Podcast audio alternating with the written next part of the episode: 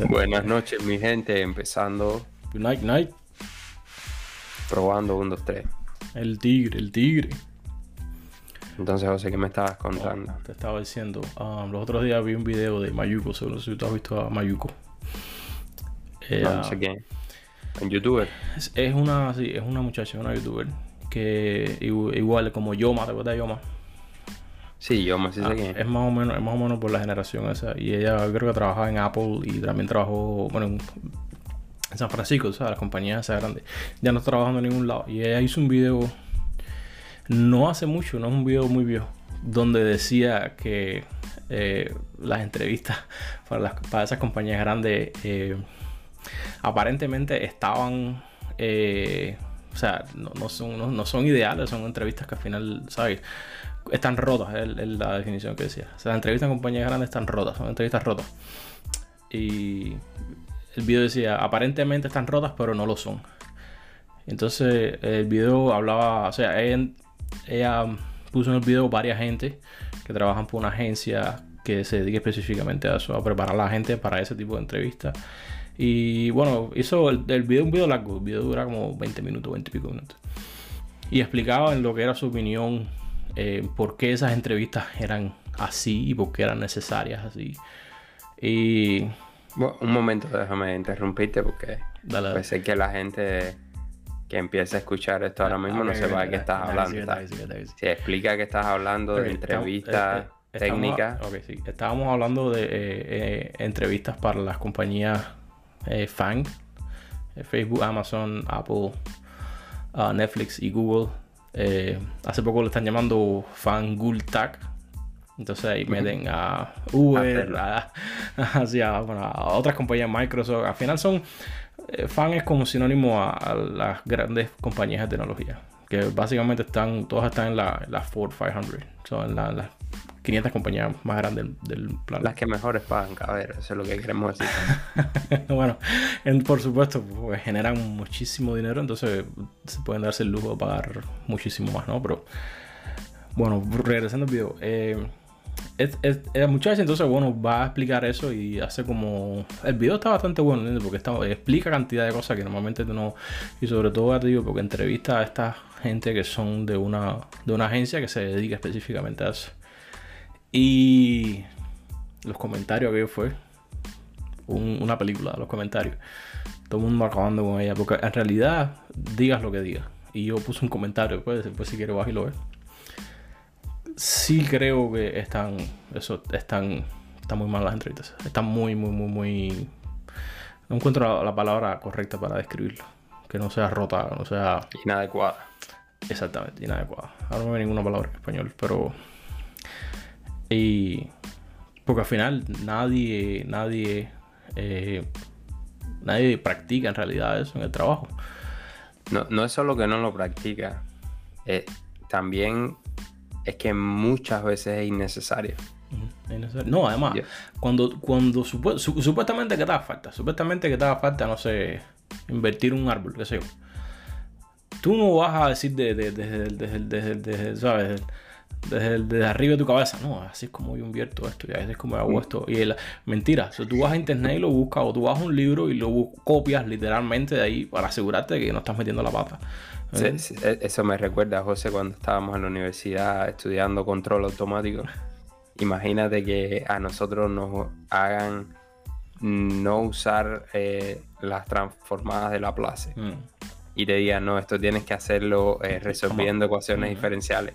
Sí, e, ellos te explican, hay algunas clases donde te dicen de dónde surgieron las transformadas de Laplace, que por cierto no me voy a poner a explicar ahora, pero son muy importantes para la solución de, de es decir, para obtener soluciones en un problema de, de control y te hacen la vida muy fácil porque de lo contrario sería resolver ecuaciones diferenciales que sería vaya, una cosa. Eh, eh, hacer el problema hay, mucho hay buenas posibilidades de que metas la pata. Sí, es, es como, como, como no darte herramientas para, para hacer un, eh, no sé, para hacer un trabajo en la construcción. No, no te voy a dar un martillo, no, te voy a dar un chipijama. No, no, hazlo a mandarria. Mm. No, no, pero si ya está el chipijama, ¿por qué tú me estás obligando a hacerlo con el martillo? No, no, porque tienes que saber el trabajo que pasa el chipijama. Ah, sí, sí. eh, es difícil. No, lo, lo, lo, cómico es que, vaya, desde, punto, desde, mi punto de vista, porque hay, hay muchas, son, son esas compañías nada más en realidad, las que están uh, las que están tratando de imponer ese, ese, tipo de estilo. Porque si tú, bueno, si tú miras a otras compañías eh, normales, o sea, compañías medianas de tamaño medio, ninguna de ellas está tratando de hacer eso porque sabe que no. Eh, no, no, hay, no, hay, no, hay, sentido. Tú no, yo, por ejemplo, como, como desarrollador de, de, de front-end, yo no, posiblemente nunca no, no, necesito eso. Y no importa para qué posición, si tú eres front-end, si eres back-end, si eres eh, inteligencia artificial, si eres embedded, si eres lo que sea. Es la misma entrevista para todo el mundo. Y lo, lo peor de todo es que eh, yo veo, ¿no? Que, y, sobre, no, no solo que yo veo, sino que es una tendencia que uno lo que hace es que va a un curso. Si tomas un curso, tienes unos meses de mucha intensidad estudiando las cosas, pero eso no quiere decir que estás aprendiendo nada. Eso no quiere decir que cuando se termine vayas a saber nada. Entonces es como algo bien shallow, ¿no?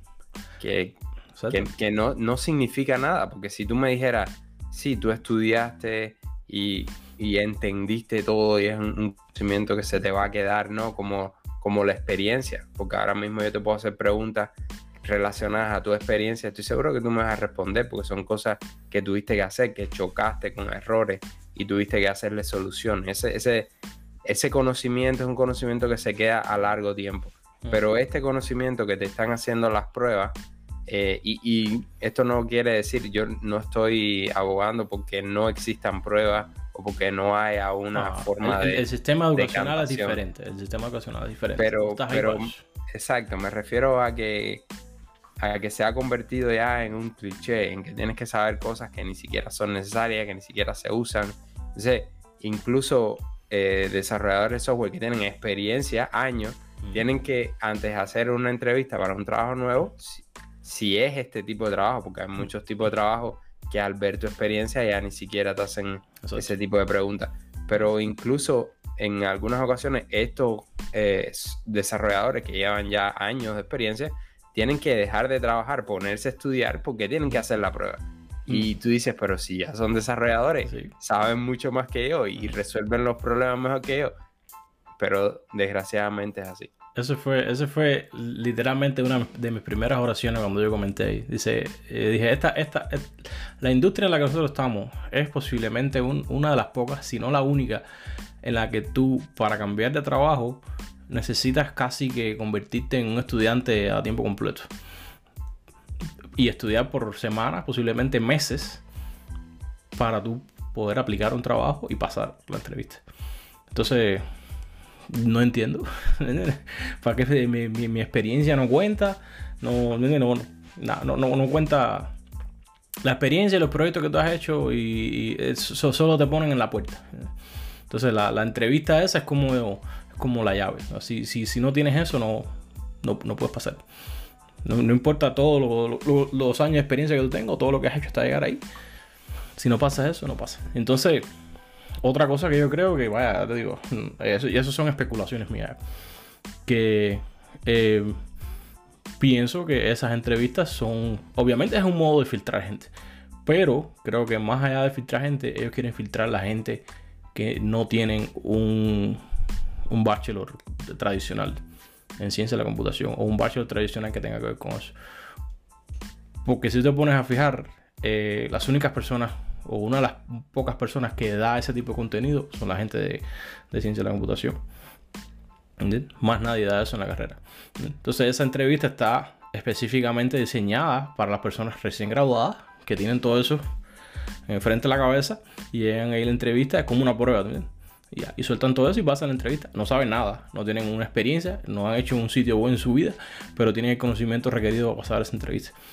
Ahora, ¿qué pasa? Eso es una forma de ellos decir como jugando la carta de la inclusión, ¿no? No, si nosotros aquí puede, puede aplicar todo el mundo, no importa el background que tú tengas, no importa tu experiencia, no importa si tienes un título o no. Tú aplicas lo que tienes que pasar esta entrevista que está literalmente diseñada para la gente que tienen un título. Y eso es verdad, yo busqué los números. Dime tú, a ver, adivina tú cuánta gente dentro de Google, busqué Google específicamente, porque bueno, en el mundo del software yo creo que Google es la compañía más grande del mundo. Me corrige si, si estoy mal. ¿Cuánta gente dentro de la compañía de Google tienen un título de bachelor o más alto? Dime el número, un por ciento. 95%. 93%. O sea, el 93% de la gente que trabaja en Google tienen un bachelor o más. Entonces tú me estás diciendo que esa entrevista en realidad no es para filtrar gente que no tenga un título. Está específicamente diseñada por eso. Ya te digo, eso es, eh, ¿cómo decir? Eh, una teoría mía, es una conspiración mía, una teoría de la conspiración mía, pero tiene sentido. Sí, tiene, sentido, pero también hay otras cosas que pudieran influir, porque ahí eh, específicamente eh, también puedes decir qué tipo de bachelor. O, te estabas refiriendo a bachelor en, en, computer science o STEAM, eh, carreras de STEAM. yo creo que lo tienen en general. O sea, la estadística que vi era general, 93%, pero igual, no, me, refiero a que, también una persona que tenga un bachelor eh, está directamente relacionado a una persona que tiene, más, que tiene la capacidad de estar más tiempo dedicado al estudio de algo y por consiguiente ese tipo de personas también van a, tener buenos resultados en entrar acá en trabajos como eso. Porque ah, si, si de algo me he dado cuenta es que mientras más capacidad tú tienes para hacer un bachelor y estar en el, en, el sistema de educación, al menos en el que tenemos, mientras más capacidad tú tienes, hay mayor probabilidad de que tú seas un trabajador toda tu vida. Sin embargo, los que se convierten en directores o dueños de empresas que crean sus propios negocios, la gran mayoría son personas que no se adecúan al sistema de educación este donde es rígido y tienes que estar mucho tiempo haciendo una cosa específica y estudiar y hacer pruebas y pasar al próximo nivel y seguir estudiando y seguir haciendo pruebas y hacer un bachelor y hacer un máster y hacer un doctorado y hacer el próximo doctorado. Eh, pero ese tipo de personas rápidamente se desvinculan de la educación y empiezan a hacer un negocio, tienen una idea, empiezan a hacer eh, management, es decir, eh, dirección de otras personas y empiezan a florecer. No quiere decir que todo el mundo lo haga, pero por lo general están ese tipo de, de diferencias en la forma en la que nos expresamos, en la que nos desarrollamos, ¿no? Bueno, esa es la idea. Eh, pero bueno, ¿qué vas a hacer? Yo, se lo yo, se lo puse ahí en los comentarios. Ellos en realidad creo que eso ya te digo, es una fachada y ellos lo saben, porque bueno, si hay una compañía que puede hacer, que puede tener feedback, eh, es Google. Ellos, lo saben todo, lo que ya has dicho y lo que, lo que dijiste en privado y en público. ellos, ellos, ellos saben la opinión en internet. De, igual que todas esas compañías grandes, tienen un andamiaje de, feedback grandísimo. Entonces ellos, ellos están, están conscientes de que nadie le gusta ese tipo de entrevistas, pero aún lo hacen. La pregunta también es una forma de, cantar a los mejores. Porque ese tipo de persona quiere a, a personas que, son, que, sean capaces de ir la, milla extra. Es decir, que vayan más allá de lo normal. Lo normal es que tú no necesariamente tienes que ponerte a estudiar una cosa que no te hace falta. Mm. Pero ellos quieren ese tipo de personas. Ese tipo de personas que para conseguir tienes que dedicarte una parte de la noche quedarte sin sueño y ponerte a estudiar algo que te va a hacer, que, te van a hacer una prueba al respecto, ¿no? No sé, en mi opinión ya te dije lo que era. Yo creo que ellos no, quieren. Quieren gente graduada de, Harvard y de MIT y de Stanford. Eso es lo que ellos quieren. Lo que ellos no pueden decir. ellos no pueden decir eso públicamente. Por eso tienen ese filtro grande adelante, más nada como puso la mujer, ellos, ellos, ellos saben que eso es así y, y eso nunca va a cambiar. Porque ellos están conscientes y eso está así por, por una razón. ¿eh? Claro. Bueno, ¿cuál es el tema hoy? Oh, te tenía algunas pequeñas cositas aquí que, que quería compartir contigo, ¿no? Porque siempre hablamos de un tema en específico, pero también podemos darle algunas pinceladas de humor. ¿no? Entonces, ah, ¿sabes quién es Rolando Nápoles? Me suena el nombre, no, no sé. Sí, es un comentarista cubano de, de la televisión que vino para acá, emigró, está aquí en Estados Unidos y ahora está en, creo que es América TV. Pero bueno, yo sigo su cuenta de Twitter y eh, posteó un tweet que estaba bien interesante. Dice ¿Es comunista? que, que si es comunista, espero que no. Te estoy preguntando. No, no creo, no creo, no creo. No, cre- no tú- tú te creerás. Aquí hay gente comunista, igual que en Miami hay gente comunista. Vaya, sé que tienen, tienen la cara dura de venir aquí y decir que son comunistas, pero bueno. No, no, no. no, los hay, no. sí los hay, sí los hay. No, este personaje no creo que lo sea, no. Y, y además, el, el tipo de trabajo que hace no tiene nada que ver con ser comunista. Mm, bueno. Eh, dice Sí, sí. que escuchó eh, a un cubano decir un término que él nunca había escuchado en 20 años que llevaba viviendo en Miami. Dice que, que le dijo a otra persona eh, que era un carguachero. Mm, Y yo también me quedé así, un carguachero. Y "Ese es un guarachero. Sí, nada. ¿Qué se, qué se te ocurre que sea un carguachero? Un Y carguachero. entonces, ¿viste? Eh, después me di cuenta que era una especie de spanglish, ¿no? Entre Eh, que, que era como un es la persona que lava el carro, car wash, ¿no? carguachero. Y está, me dio gracias. No, ese es nuevo, ese es nuevo. Pero está, bueno. En Miami ya no, ya saben qué inventar ya. Sí, otra noticia de, la, de los últimos días, sí, creo que fue la semana pasada, es que mm, hubo una, una competencia de natación y en la competencia estaba esta, esta muchacha que anteriormente era hombre, no sé exactamente cómo se diga Uh, eso. eso sí lo vi, eso sí lo vi. Y sí, ella es trans, ¿no? Es transexual. yep, Creo que yep. se llama Lia Thomas. Y, y viste qué, qué, qué opinión tiene sobre, sobre todo lo que se armó al respecto. No, eso, déjame decirte, eso, eso no es nuevo. Eso ya, lo que pasa es que ya, eh, ya está No, pero entrando. tampoco es tan viejo, ¿verdad? No, no, no, a ver, por, no, Porque- por porque no, no- es, no- es, no es de los sea- 80, no es de los 80 nada. No, no, la parte de que hayan trans no, no es nuevo y eso está bien, ¿no? Eso, eso a nadie le interesa. No, ni ninguno de los dos tenemos ningún problema con ese tipo de Mm. cosas. Pero me refiero a que un trans, es decir, que al final viene del otro sexo Ujú. biológicamente Ujú. hablando, eh, lo esté permitido legalmente que pueda competir Yep. en eh, la liga de- del otro sexo biológico, que por alguna razón, en mi opinión, se divide. ¿Entiendes? No, no es por gusto que se dividen lo- Ujú. las competencias. Yep. Y, y- y creo que ah, una, una explicación muy, muy, muy buena la da Jordan Peterson. Cuando él habla de la diferencia y las similitudes entre el hombre y la mujer. Mm. Él dice que el hombre y la mujer es un 90% o más eh, similares. Somos muy parecidos, muy parecidos. Pero el problema eh, radica en que cuando tú ves la, es decir, la, la distribución probabilística de, mm, de, de todos los aspectos entre el hombre y la mujer, que va haciendo un- una campana gaussiana, no sé si Sí, la distribución normal. que eso una todo. distribución normal todo, donde- básicamente. exacto Va- son la distribución normal entre el hombre y la mujer está eh, solapada Mm. pero la diferencia está en los extremos entonces los extremos es donde hay un, un 1% en un extremo y un 1% en el otro extremo. Dice, por lo general el hombre y la mujer son muy parecidos. El único problema es en los extremos. Si cuando tú vas a buscar a alguien fuerte o con mucha fortaleza, 100%, 99% van a ser hombres.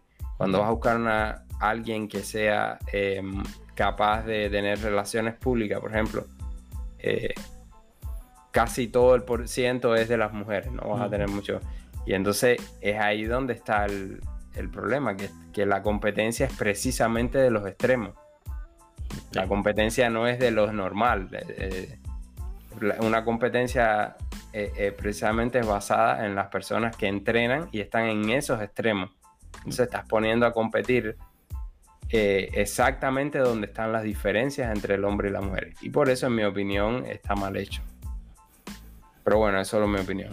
No, yo estoy de acuerdo contigo. Eh, y te digo, esto no es nuevo porque ya desde hace algunos años, recientemente, ¿no? Pero no, no cosa de meses en eso, ya desde hace años ya se está viendo que eh, sobre todo los hombres trans, o sea, los hombres que tratan de, entrar al, otro, al otro género, a la otra competencia, al otro género, los están dejando. Y honestamente eso, es injusto. Y, bueno, natación es un, es un, es, un deporte bastante, eh, ¿cómo decir?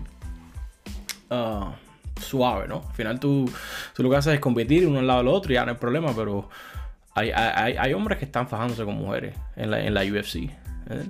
Vaya, si, si fajándose es el término, ¿eh? para no decir otra cosa. ¿eh? Entonces son cosas que no, no, no es justa. Y Joe Rogan ha hablado de esto y Jordan Peterson ha hablado de esto. Y al final son cosas que no, eso no es justo porque físicamente tú tienes más fuerza, ¿entiendes? Y tú tienes más capacidad. Biológicamente, biológicamente tú estás más preparado. Tu masa muscular, tu masa de tu masa ósea, todo, todo. físicamente el hombre está más preparado para hacer trabajo forzoso y está más desarrollado para eso. Y entonces, independientemente de que tú hagas, y no sé si alguien nos está escuchando no está de acuerdo, bueno, ahí están los comentarios, ahí están los correos, voy a escribir para acá.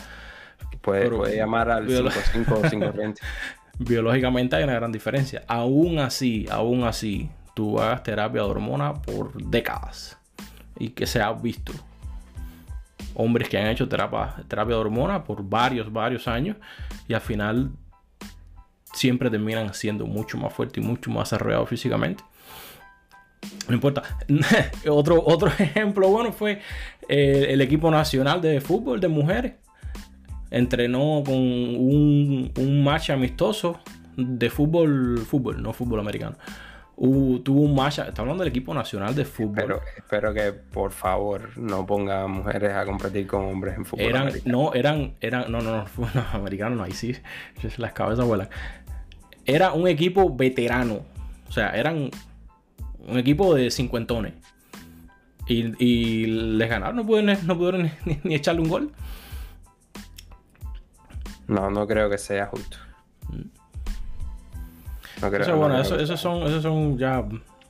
Hay, hay, hay, hay tela para. Bueno, pasando para otra noticia. Hay tela, bastante, bastante. pasando para otra noticia. Eh, bueno, tú sabes que yo vivo en Austin, Texas.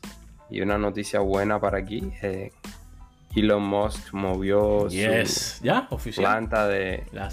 yo creo que es oficial que ya él movió su headquarters para aquí, para Austin, de Tesla al menos en Tesla. Texas eh, Eso, eso es un poco injusto, tú sabes, porque al final Texas y Florida tienen el mismo sistema de Texas. Fácilmente pudo se mudar para acá.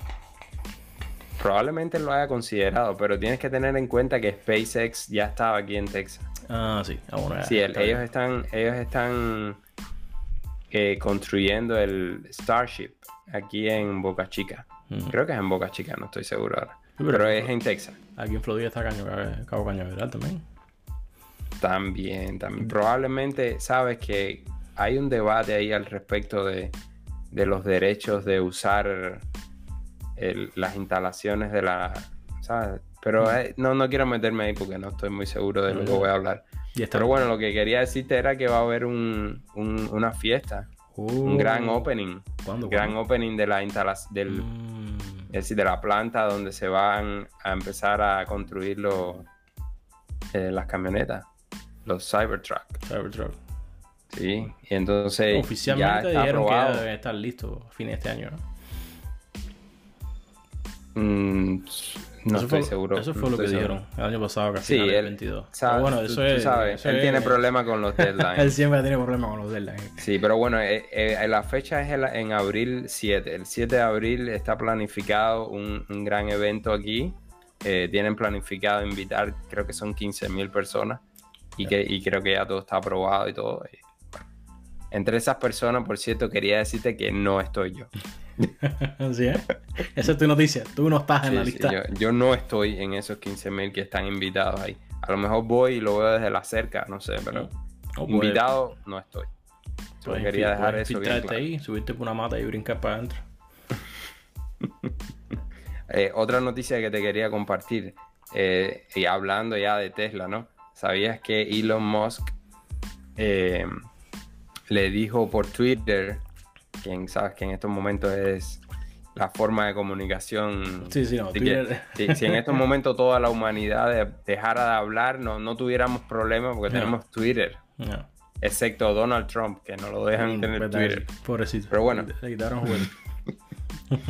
Eh, sí, pues le hizo un challenge a Vladimir Putin. Ah, le dijo que quería eh, combatir con él por, por Ucrania. ¿Qué me cuentas? Sa- ¿Sabes que también le preguntaron a, a Joe Rogan qué pensaba y dio su No. dio su eh, Su opinión. No, su opinión so- sobre la pelea y creo creo que le creo que le va a Elon Musk ¿qué tú crees? ¿a quién tú le vas? no, ahí- la, la pelea está dura. Eso depende, depende. Eh, pelea que a, a, a pati piñazo, eso, eso está impredecible. Oh, Street Fighter Street Street Fighter, Eh, vale todo UFC no sé que tú- cada cual llega con su con sus A- skills A lo, eh, mejor, a lo mejor es como los tiempos de antes, ¿no? Yo vengo a la pelea, pero eh, Bueno, el campeón mío es fulanito. y sacan Putin- otro tipo atrás. no, no, tiene que ser personal si no no vale. Putin es cinta negra en judo. No, bueno. Sí, se Putin es cinta negra en judo. El único problema es que es mucho más viejo que Elon. Y el otro problema es que Elon es grandísimo. Y además tiene un peso mucho muy por encima de, de Putin. Entonces por eso era que Rowan decía que él le iba a, a Elon Musk con, con un poco de entrenamiento dice que él lo llamó y le dijo que lo iba a poner en contacto Ah. con los entrenadores No, sí, sí. ya, no sé si me- habrá sido Eso me te iba a decir, porque eh, una persona que no tenga ningún entrenamiento contra una persona que tenga cualquier tipo de entrenamiento, no importa en qué, yo lo veo a la gente que tiene entrenamiento. Excepto si la diferencia de peso es abismal. Si la diferencia de peso es abismal, ahí, ahí no importa. Ahí la persona que tenga más peso va a acabar con la otra. Porque, ah, eh, pero si no hay gran diferencia de peso, la gente, la persona que tenga eh, entrenamiento definitivamente la que gana. Pero es lo que tú dices. Eh, Putin es más viejo. Y no sé, a lo mejor. no la diferencia si- de si peso Elon- es muy grande Ah, no, sí, es muy grande la diferencia, sí. Eh, Elon Musk con un poco de entrenamiento. Y va, y depende de, de- de qué tipo de entrenamiento y el tipo. Yo he visto gente entrenar en, en- en tres meses y cuidado. Pero. Sí, eh, eh, Rogan también eh, dice que como Elon es muy inteligente, sí, sabe todo lo que él ha logrado, pero además es una persona muy inteligente, eso se ve. Él, él va a poder, eh, sabes, estudiar las técnicas y poder eh, como asimilar todo lo que necesita para poder enfrentar a... a Ahí, no- ahí, no, ahí no sé decirte. Porque ya la- las artes marciales ya no es tanto de inteligencia, sino como de. Ti- Tienes que tener inteligencia, pero ya hasta cierto punto la inteligencia te va a llegar hasta, hasta tan lejos. ¿Te imaginas que estuviésemos en los 90 jugando Street Fighter y, y uno de los jugadores sea Putin y el Eso otro jugador sea Elon Musk Esa es buena idea. Esa es buena y idea. de pronto tenga una magia, una magia y la magia de Elon es que saca un Cybertruck y te lo mete por la cabeza. otra- O saca una flauta, empieza a tocar una flauta y de repente te cae un Tesla del espacio. ¿No sería la magia de Putin? La magia de Putin. No sé. Invoca un batallón de comunistas rojos. Eh, también. O te cae un caballo del espacio. Eh, Tiene muchas fotos, tiran un montón de caballos, no sé. Caballo sin cabeza y sin, sin pullover. Bueno, ¿qué noticias has visto tú, José? Tavarish.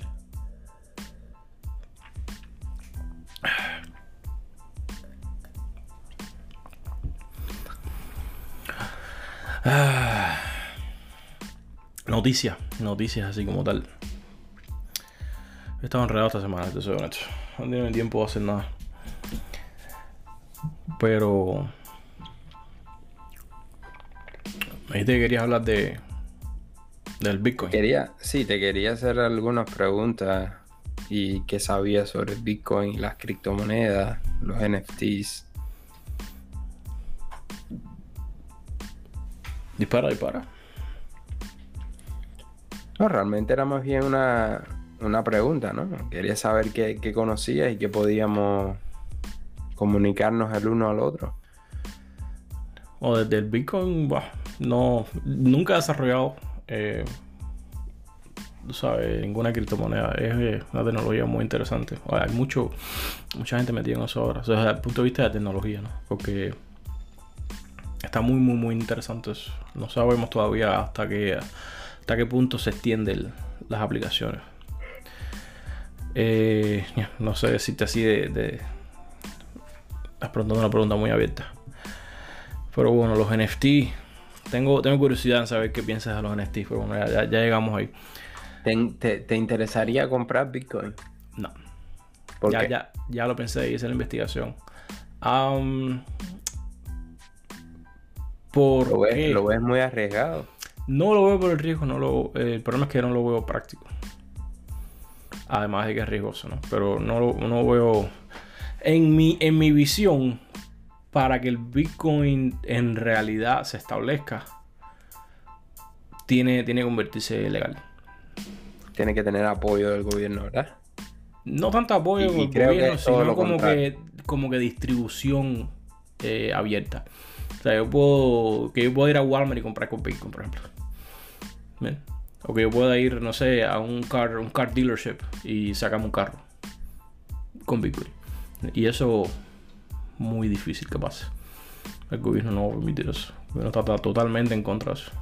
Bueno, en las últimas noticias, de hecho, la tendencia del gobierno es a contrarrestar el desarrollo del Bitcoin y las criptomonedas. Por lo que he visto ahora, tienen pensado hacer un dólar digital que vendría a ser lo mismo que el Bitcoin porque va a ser completamente digital y no sé si van a utilizar algún, alguna plataforma como el eh, blockchain, pero va a ser todo digital. Pero es que eso, No. eso, eso casi casi que está implementado ya. ¿Tú ves tu dinero? Casi. Tu dinero físico. Tú lo ves. Mm, Tú no lo no, ves. Tú, tú lo ves. Tú lo que ves es un número ahí. Tú lo ves. eh, es un número. verdad. Entonces, ¿qué diferencia hay de ahora? Pues, Y ni siquiera eso, porque tú ves un número ahí, en realidad eso no es lo que está en el banco, tampoco. So, eso, eso va, eso casi que casi es lo que tenemos ahora. Lo que por supuesto no es con Bitcoin, es con, con dólares reales. Y eso no está respaldado con nada. Ni con oro, ni con plata, ni con nada. Eso está en el aire. Bueno, por eso se le dice así, una moneda fiat, ¿no? Como es en inglés. Sí, una moneda fiat. De hecho, yo, tú sabes, yo tengo pensamientos encontrados en cuestión a todo esto económico y esas cosas. Eh, yo no soy un economista para nada. Tengan mi eh, opinión como consejo financiero. Sí, sí, sí. Disclaimer, la- el, el, el muerte por adelante y la, la- la No, y si atrás. digo, y si digo alguna brutalidad de economía, por favor, eh, esto es una conversación entre dos personas que Eh, casi no tenemos ningún eh, conocimiento de economía. sí, sí, sí. No, no nos cancelen en Twitter todavía. Pero si, si, si te pones a, a dar cuenta de algo, algo interesante que tú dijiste, tú dijiste, eh, no estás respaldado con oro, no estás respaldado con plata. Y yo te preguntaría, bueno, ¿y, y qué respalda el oro? Porque tú me dices, no estás respaldado con oro. Bueno, sí, está bien, no estás respaldado con oro. Pero ¿y el oro en qué estás respaldado?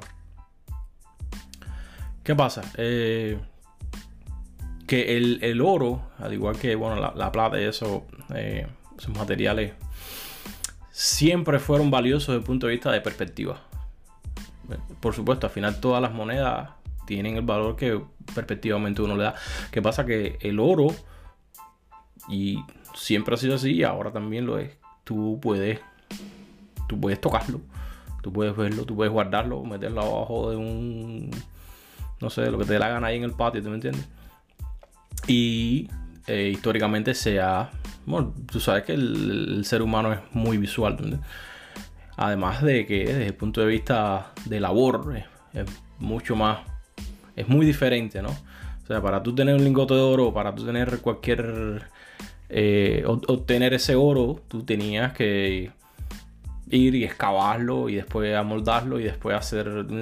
hay un proceso que, que añade valor, ¿no entiendes? A diferencia de lo que tenemos hoy, que es el dólar, que es el Bitcoin, eso no, no puedes verlo, no puedes tocarlo. No hay una, acción tangible como ir a excavar una montaña, ¿no entiendes? Bueno, está el papel. Puedes ir a un banco y sacarlo en papel. Sí, pero igual, no, no es lo mismo, es papel. Y, vas a tener una colección de presidentes de Estados Unidos. Sí, pero es lo que estaba diciendo, es papel. No es un, no es un mineral preciado. Exacto. cuál es la diferencia? ¿Cuál es la diferencia entre un papel y el oro? Es casi. yo entiendo, yo entiendo, ¿no? Tampoco vayas a pensar que, que, que no sé el valor que tiene el oro como elemento, ¿no? Tiene valor eh, para hacer prenda, a las personas les gusta tener prenda, ya no tanto, pero hay, hay personas que les gusta tener prenda y eso por un lado. Por otro lado, está el valor en, la tecnología y en eh, algunas cosas que el oro se usa. Pero fuera de eso, el oro, en mi opinión, puede ser que yo esté aquí especulando y diciendo cosas que no tienen sentido, pero el valor que se le dio al oro o el valor que se le dio a la plata es el mismo que se le dio a la sal en su momento. Eh, sí, es el mismo Que... Estás hablando, es lo que estoy diciendo, estás hablando de recursos naturales que existe una, una limitación natural. O sea, el oro está limitado a la cantidad de oro que tú puedes generar, lo que tú puedes excavar, igual que la sal, igual que la plata. Pero no es lo mismo con el dólar. Con el dólar tú vas para atrás y de la Casa Blanca imprimes todo lo que te la gana. Entonces, bueno, se, supone, se, supone que no sea así. E, ese, es el problema, se supone que no sea así. Porque mira, cuando hay oro, eso, ocurrió con el oro también. Eh, eh, ellos se dieron cuenta que tú podías degradar el oro si tú tienes una, eh, no sé, una tonelada de oro y te das cuenta que tú puedes reducir la cantidad de oro que tú le pones a una moneda y utilizar otros elementos. Y puedes reducirlo hasta un 10% y incrementaste la cantidad de oro que tú tenías. ¿Cuál es la diferencia entre eso y la inflación que tenemos? No, no, es lo que te estoy diciendo. Eh, son cosas. Yo sé, yo estoy tratando de de hacer una analogía. Hacer el abogado del diablo. ¿eh? Yo entiendo lo que tú me estás diciendo. Estoy tratando de ser el abogado del diablo eh, entre cosas abstractas, ¿no? Que, son bien difíciles de entender. Que yo veo como. E, es, como un, es como un negocio, es como un, un, contrato que se hace en la sociedad. y entonces el contrato es bueno, en vez de sal podíamos utilizar, no sé, comino. No sé si existía el comino en aquel momento. Pero no, no, decidimos que va a ser sal. Eh, en vez de dólar podía haber sido la libra de, Inglaterra, que probablemente en su momento, de hecho, en su momento lo fue cuando eh, Inglaterra estuvo en su máxima, en su máxima estado de, poderío militar y, y, influencia en el mundo probablemente la libra era el, dinero que más circulaba y el que más valor tenía. Y ahora es el dólar.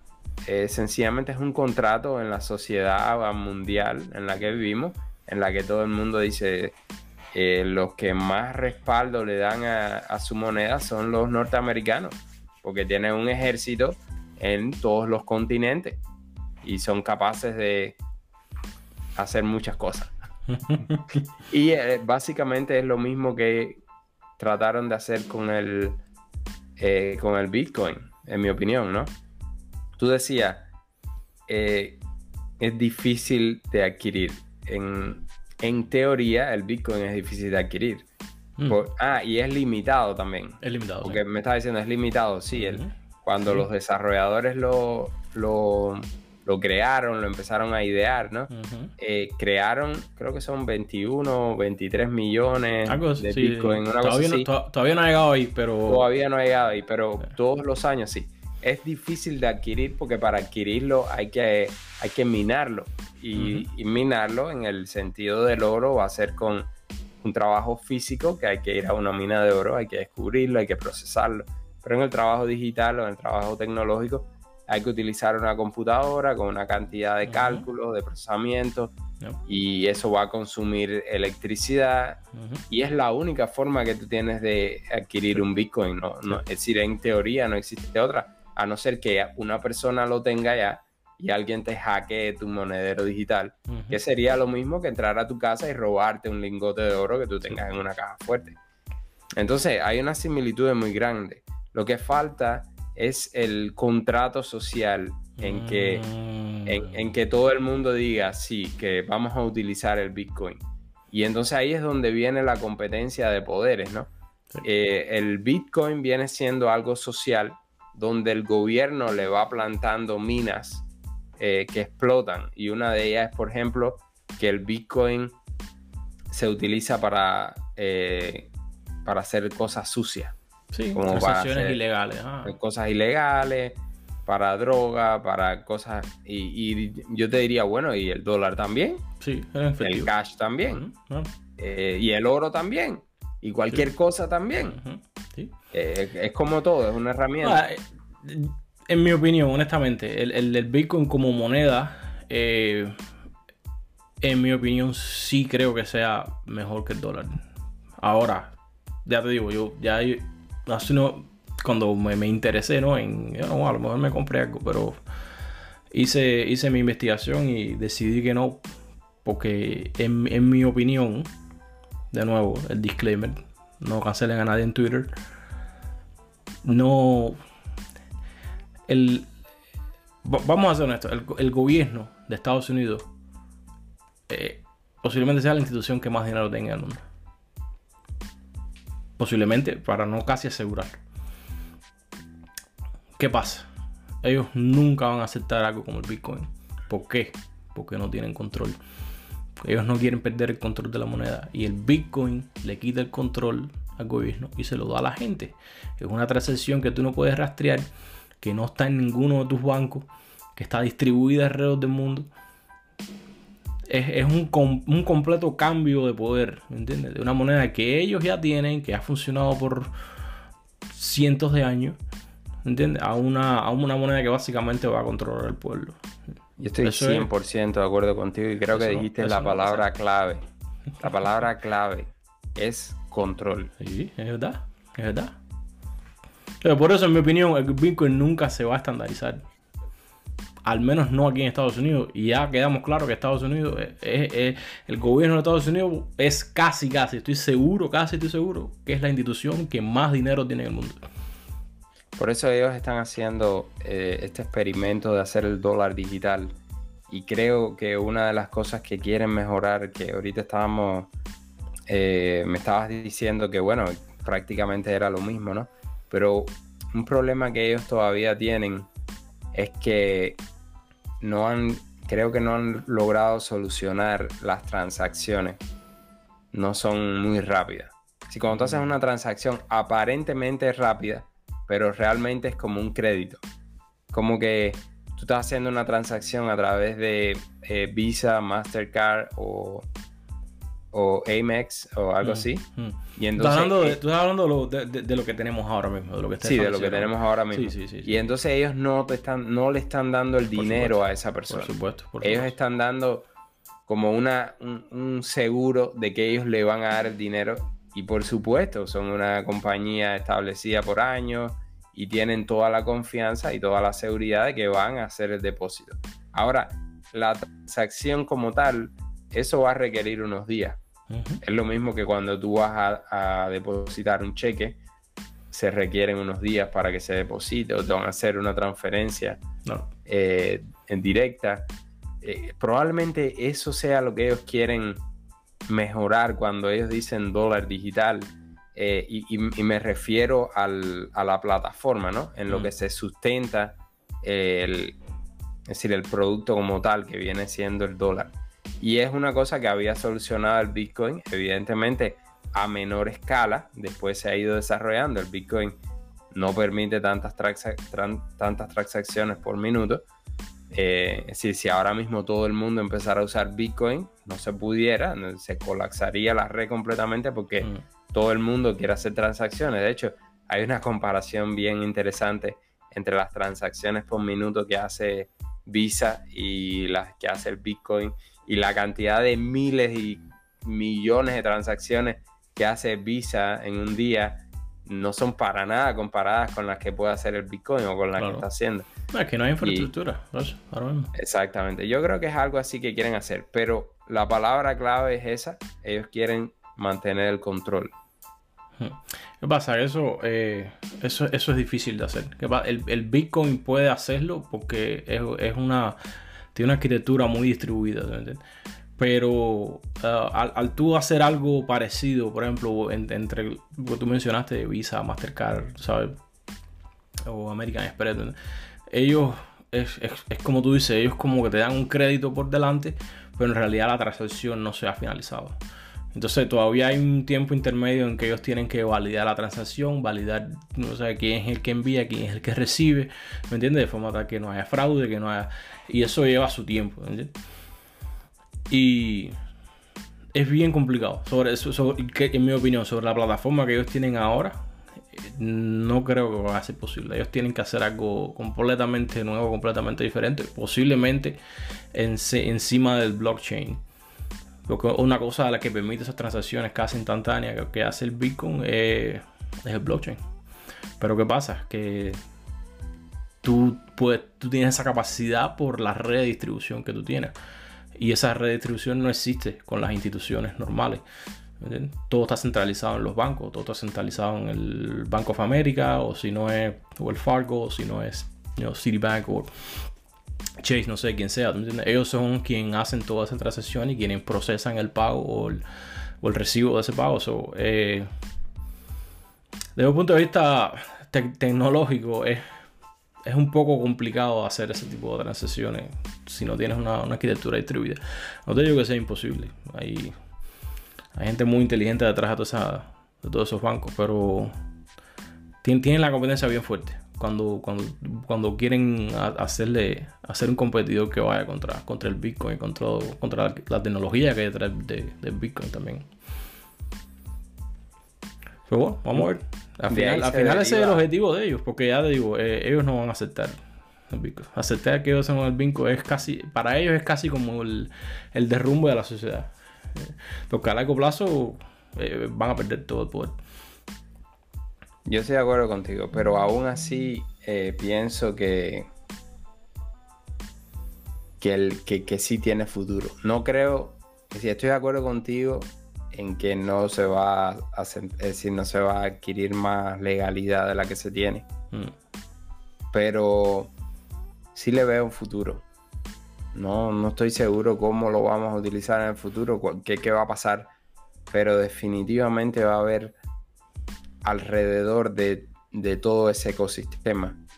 Va a haber mucho desarrollo y van a haber nuevas, eh, nuevas tecnologías, nuevas empresas que van a empezar a construir encima de esa infraestructura. Puede ser, sí, sobre todo la tecnología. De hecho, la tecnología está usando ya para otras cosas. Eh, el Bitcoin,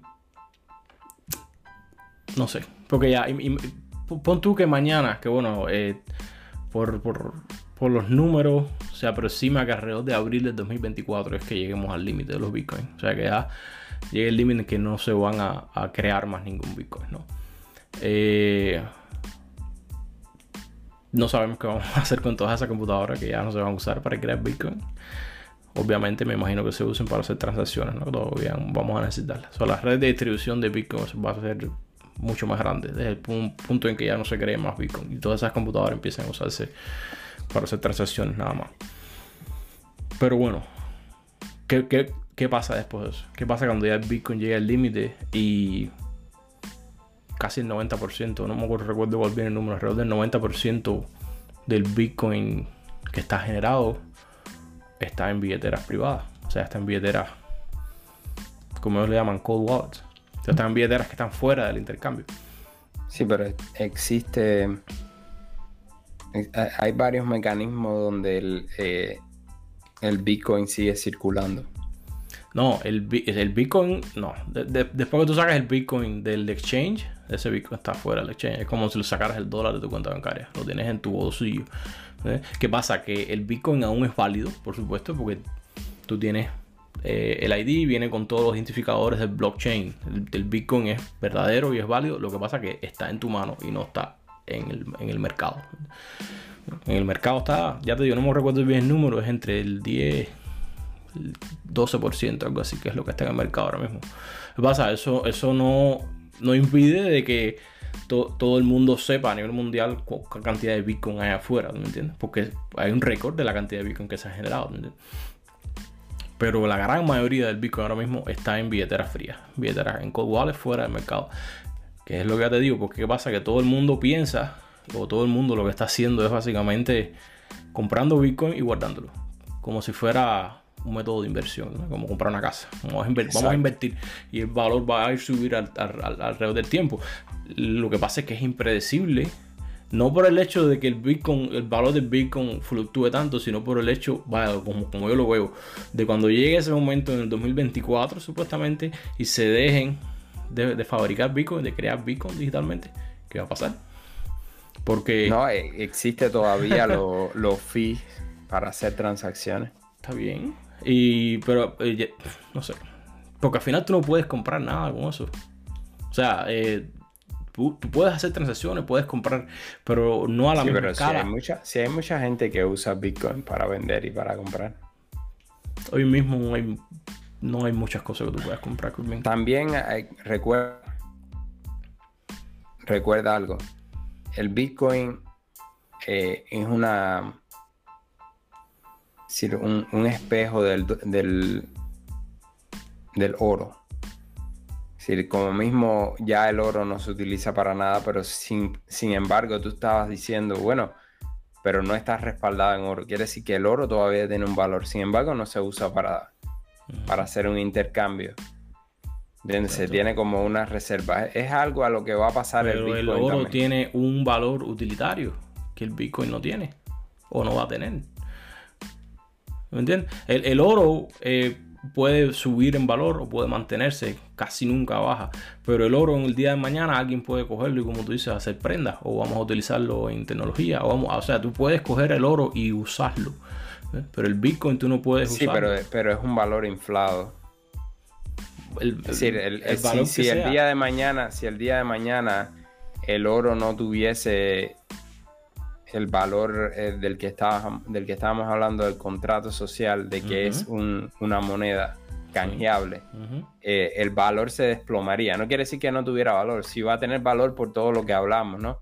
Porque se puede utilizar para prenda, porque se puede utilizar en la tecnología, pero el valor se desplomaría, porque el, valor que tiene ahora, en gran parte, es el valor que le damos nosotros como, concepto de... ¿eh?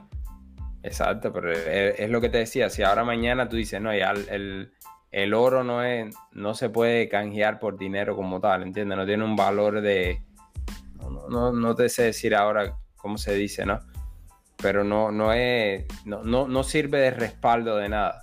¿Entiendes? Sería nada más el, valor bruto, como comprar... Sí, valor, como, comprar eh, otra cosa, no sé, como comprar níquel o como comprar hierro que, el, valor probablemente se desplomaría. Mm, yo, no, no me refiero a eso. Me refiero a que, como el oro, por ejemplo, poníamos el, ejemplo de que el oro, bueno, el, oro mañana, por ejemplo, no tiene, no tiene ningún valor intercambiable. O sea, tú no puedes cambiarlo por nada. No puedes cambiarlo por dólar, no puedes cambiarlo por pedazo de pan, botellón de leche, nada. No puedes hacer nada. Aún así va a tener valor. Porque aún así tú puedes usarlo para hacer prendas, para... Exacto, eh, por eso te decía, es como si fuese níquel, por ejemplo. Pero el Bitcoin no. Es, el punto que te quiero llevar. El día de mañana el Bitcoin se hace intercambiable, tú no puedes hacer nada con él. No, eh, pero a ver, no es cierto, porque existe un ecosistema en el cual tú y yo no, está, no formamos parte, porque no, no estamos en ese mundo, pero hay muchas personas que utilizan las criptomonedas para hacer cosas.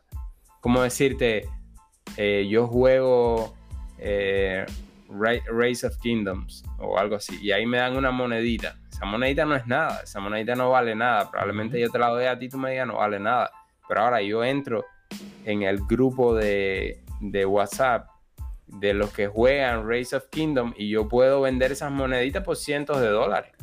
Porque las personas le dan un valor utilitario, ¿entiendes? Y sin embargo, Ahí, ahí, pero, ahí pero es ahí a lo que yo te quería ahí decir. ¿eh? caemos, ahí caemos de nuevo a lo mismo. Ahí le estás dando un valor de intercambiable.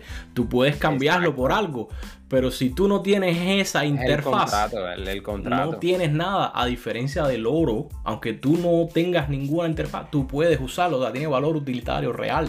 Sí, sí, es el contrato social, es el contrato social al que, al que yo te estaba diciendo. Eso es lo que le falta al, al Bitcoin como tal, ¿no? Que, que se pudiera convertir en, en algo raro.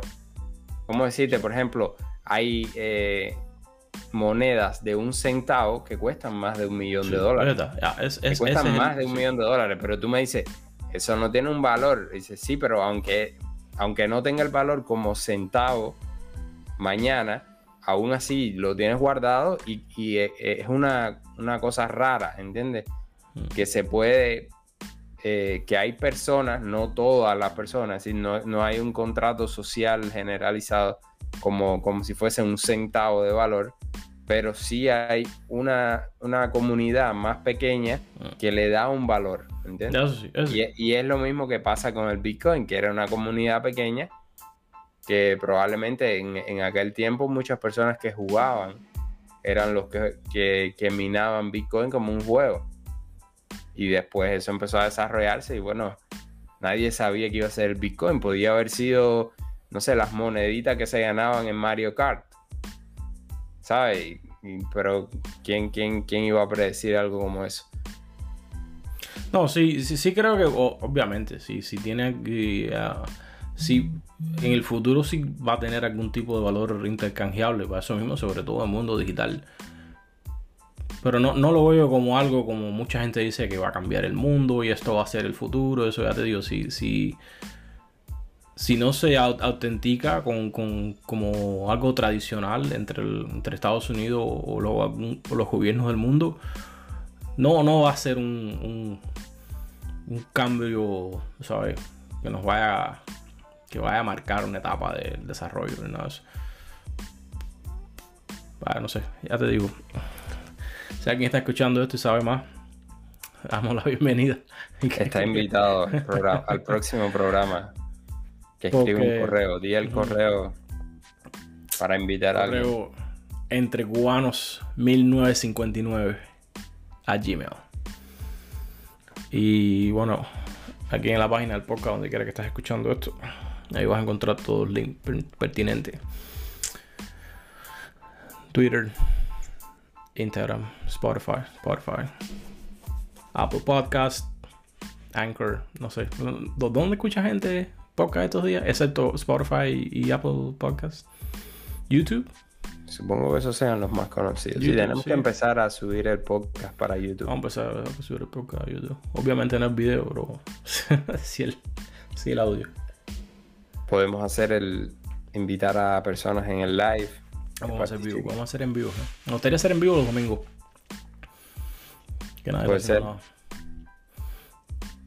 Se aceptan sugerencias. También.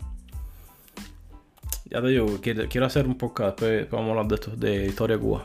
Ahí podríamos invitar a quien muy interesante de, de hacer la historia de Cuba no contada. No, no la historia de Cuba de los mambises, esa, esa todo el mundo se la sabe. La de 59 para acá, que es la, la buena, la que nadie sabe. A ver si nos escuchan alguna gente en Cuba, unos, unos comu- comunistones en Cuba. ¿Sabes? Te, te- quería preguntar, después, del, después del, del- de lo que pasó en julio, y bueno, o sea, han habido eh, de- debates calientes, ¿no? Entre gente de aquí de allá, y gente de allá y allá, y gente de aquí y aquí. No, tú no discutiste con nadie, no te fajaste con nadie, no bloqueaste a nadie, ¿no? si, es personal, no, no, no, no, lo diga, pero sí, hay, curioso. Hay historias personales que no voy a contar aquí. Ah, eh, pero también hay cosas públicas, por supuesto. Mm. Por supuesto, a muchas personas les molestaba que, que yo me eh, completamente mis perfiles empezaron a, mm, a propagar lo que estaba sucediendo el 11 de julio y lo que empezó a suceder después del 11 de julio con toda eh, con todos los prisioneros políticos y con todas las las desgracias que pasan en ese país. Ay, Pero debates como tal, frente a frente, no. Eh, por mensaje, pero frente a frente, no. Me gustaría traer a una gente de ese que poca. de forma bien interesante, hubo algunos, hubo algunos comunistones de allá que estudiamos con ah. ellos, que, que, me decían, no, aquí en Facebook no me hables de esto porque yo no hablo de política. Y yo, bueno, muy convenientemente no se habla de política ah. en algunos lugares. A mí me votaron. Yo estaba con dos grupos de, de comunistones. Yo para joder.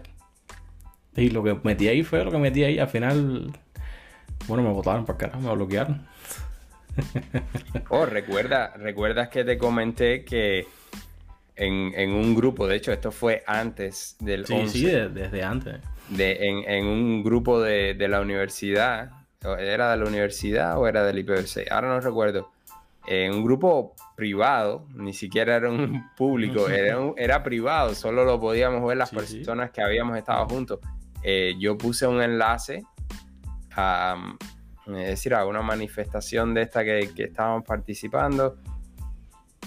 Y, los administradores me llamaron por privado y me dijeron, ¿Te no, sí, sí, yo no voy a decir nombres aquí, pero me escribieron por privado y me dijeron, no, aquí no puedes poner cosas de política. Yo me quedé así y, les respondí también, ¿no? De hecho, después me fui de los grupos eso, porque no entiendo cómo en un grupo privado, donde todos supuestamente debemos poner lo que querramos, a quien le guste bien y a quien no también, mm. a no ser que sea algo, no sé, extremadamente ofensivo o una amenaza o algo así, ¿no? Esas cosas yo las entendería pero incluso después de estar fuera de Cuba y después de haber pasado, es un miedo que ni siquiera en un grupo privado de personas que la mayoría viven fuera se puede comentar ideologías diferentes o políticas diferentes. Es un miedo, es un eh, es una es una inercia que no te deja cambiar. Tienes que seguir por donde te enseñaron. No entiendo. No entiendo, en, muchas personas no lo entiendo, en otras sí, pero en muchas no lo entiendo. Mm. No, no sé cómo terminamos hablando de Cuba, siempre terminamos hablando de Cuba. Sí, difícilmente una conversación entre cubanos que no termine. al final terminamos en una conversación de política. Bueno, pero quería quería preguntarte de los NFTs porque mm. eh, seguíamos hablando del Bitcoin, pero eh, algo bien interesante que pasó después del Bitcoin que realmente yo no lo veía venir. No, no, los NFT cogieron a todo el mundo por sorpresa de allí. Yo eh, tengo dos versiones de los NFT, eh, porque está cuando entras al OpenSea, que es el, creo que es uno de los más grandes, uno de los websites más grandes que hacen comercio de NFTs. Entonces, yo tengo un pensamiento, es decir, una opinión de toda esta parte de cultural, o no cultural, pero artística de los NFTs, donde se hace cualquier bobería digital que se le llama arte, con, sí, con el permiso de los artistas, que sé que muchos van a discrepar conmigo en lo que significa arte, pero bueno, cada cual tiene su opinión. Eh, en esa parte sí no, no comparto para nada, yo, yo creo que es mi opinión, la mayoría de esas cosas no, para mí no tienen mucho valor eh, no entiendo cómo muchas de estas eh, iconos o memes se hicieron completamente eh, caros mm. en, no sé, en dos días, en tres días. Eh, eso realmente no lo entiendo. Eh, no entiendo más allá de lo que estábamos conversando, el contrato social, pero es que ya esto se va un poco más allá, porque no es ni siquiera una herramienta, es, es, un, es un elemento, no sé, pequeño ahí, que es una sola cosa que no sirve para nada, desde mi punto de vista, claro. Ya te digo, pueden haber muchos que discrepen conmigo. Ahora, la otra versión, la otra cara de la moneda, es es lo que se puede hacer en la plataforma de NFTs. Si yo lo veo, es decir, la parte útil que le veo es que tú puedes crear una propiedad digital. Entonces, más que una propiedad, sería un identificador. Yo no sé si ya esto lo habíamos conversado antes. pero tú puedes hace como dos años tuvimos una idea buena, lo que la implementación estaba, un poco fuera de nuestras manos. Exacto, con un NFT tú puedes crear un identificador, una propiedad para cualquier cosa. Es decir, ahora mismo yo hago, eh, no sé, un plano, no sé, de algo, un plano de cualquier cosa. Y puedo, a través del NFT, puedo convertirlo en una propiedad, en algo que me va a hacer a mí dueño de eso. Y, no solo eso, sino que te lo puedo transferir a cualquier otra persona. Y a partir de ahí va a ser 100%, eh, es decir, va, a poderse hacer 100% una eh, identificación de quién es el dueño de ese, de ese NFT. Sea lo que sea el NFT, puede ser digital, incluso puede ser algo físico que tenga una identidad en el mundo digital. Y es ahí donde yo le veo la potencialidad. Sí, no, como, como tecnología es algo genial. Yo, yo creo que en, aquellos tiempos lo que estábamos pensando era eh, hacer eh, eh, identificadores personales a través de la tecnología de Bitcoin, que es básicamente un NFT. So, en aquellos tiempos, eso fue hace como dos años ¿no? que hablamos de eso. Pues. De cómo, cómo, cómo tú puedes identificarte a ti mismo, cómo tú pruebas que tú eres tú mismo en el mundo digital. ¿Entiendes? Con, con, algo, con algún tipo de tecnología que sea privada, que sea prueba de fallo, que sea única y que no tengas que dar información. Como un. Eso tiene un nombre, ahora no me acuerdo cómo se llama. Uh, zero Proof algo. Ahora no recuerdo el nombre. O sea, que eso, eso se, usa en, se, usa en programación también. Que es básicamente probar algo sin tener que dar ningún tipo de información acerca de ti. ¿Me entiendes? O sea, ahora mismo yo estoy probando que yo soy yo porque me estás escuchando mi voz y, me estás viendo. ¿Me entiendes? yo te estoy dando prueba de que soy yo sin decirte, sin darte ningún tipo de, de, de, de sin sacar mi carnet, sin, qué sé yo, sin decirte específicamente nada de mí personal, ¿te entiendes? Que me reconozca como que soy yo. So, a, traducir eso al mundo digital se ha hecho posible ahora a través de, de los NFT, que básicamente la misma tecnología de los bitcoins, solo que aplicada a, bueno, a todo lo que están haciendo ahora, que en realidad tiene muchísimo potencial. El problema es explotarlo y saber cómo explotarlo. Los NFT vienen siendo como algo, no sé, yo lo veo como eh, eso es lo que tú decías, el arte. Yo mismo pinto algo y ya, es mío. Yo puedo venir aquí y no me puedo dar nada, puedo venir aquí y me puede dar 5 pesos, puedo venir aquí y me puedo dar medio millón, Porque eso es tan subjetivo como eso.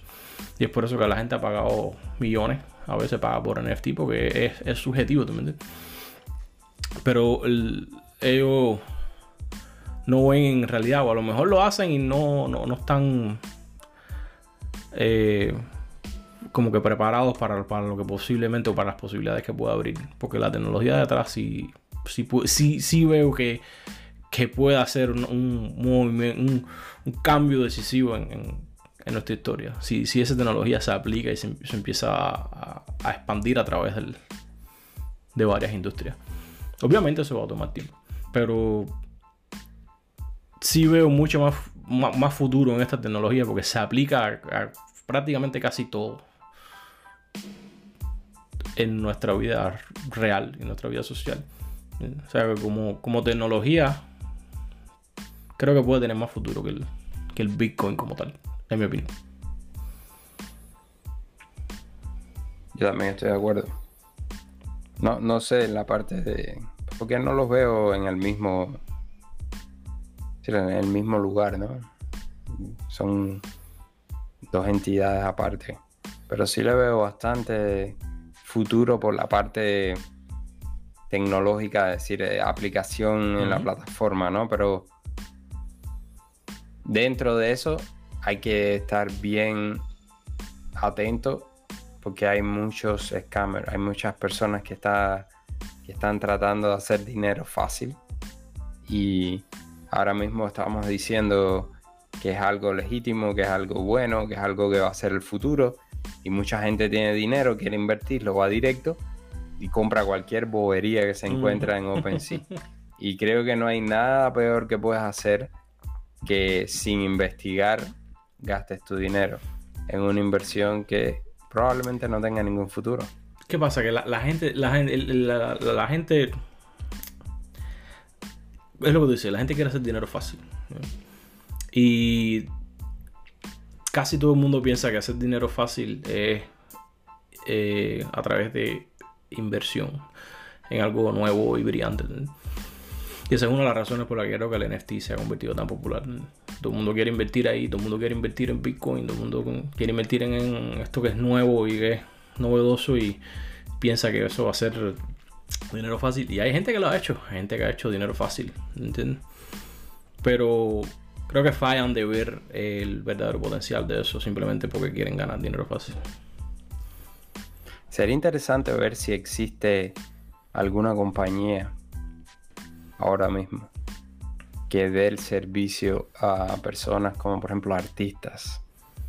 Porque no solo puede ser, no, no solo eh, es una obra de arte plástica, sino es solo una pintura, no, no, puede ser también una canción. Puede ser cualquier cosa. Puede ser cualquier estoy seguro, si no lo hay, estoy seguro que hay compañías trabajando en Sería interesante saber si ya existen algún, alguna compañía, alguna startup que se dedique a contactar a estos creadores. Eh, pueden ser otros campos, pero bueno, por ahora creadores que estén interesados en convertir su obra eh, a algo digital con, usando los NFTs. Y hay mucha gente que no tiene ningún conocimiento de, cómo se puede hacer. Incluso teniendo el conocimiento es un poco engorroso, ¿sabes? Porque tienes que pagar, tienes que hacerte cuentas, tienes que navegar un proceso que, todo el mundo no, le gustaría navegar. Sería interesante porque una vez que ya lo tengas digital, eh, pudiera ser mucho más fácil hacer una transacción, hacer una búsqueda de copyright. Son cosas que me puedo. que se me vienen ocurriendo ahora, ¿no? Ahora también me pregunto, muchas de estas cosas probablemente ya pudieran haber existido con, los contratos de, de Ethereum, pero no estoy seguro. Yo te digo, las aplicaciones pueden ser infinitas. Y ahora que estábamos hablando de eso, me, me recordó eso de lo que hablamos dos años anterior. Y eso, esa sería una de las mejores aplicaciones que se puede hacer. Eh, bueno, ya te digo a todo. Porque eh, es, es, una. Es un buen homólogo a la realidad, ¿no? En la realidad tú tienes un original, puedes tener la cantidad de copias que tú quieras, pero el original está bien definido cuál es y se sabe el valor y se sabe, pero el, eh, es una buena analogía. Y, bueno, me imagino que, lo, implementaron así, ¿no? Al igual que Bitcoin. Pero si no hay ninguna compañía ahora mismo en eso, yo aseguro que hay unas cuantas compañías trabajando en eso.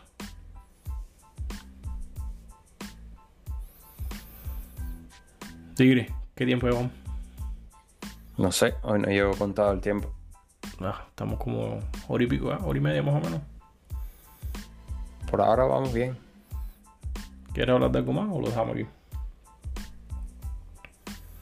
No traía más nada para hoy. Siempre podemos hablar de Cuba, por supuesto. Ay, Cuba. Bueno, lo, lo último que puedes hablar de Cuba que...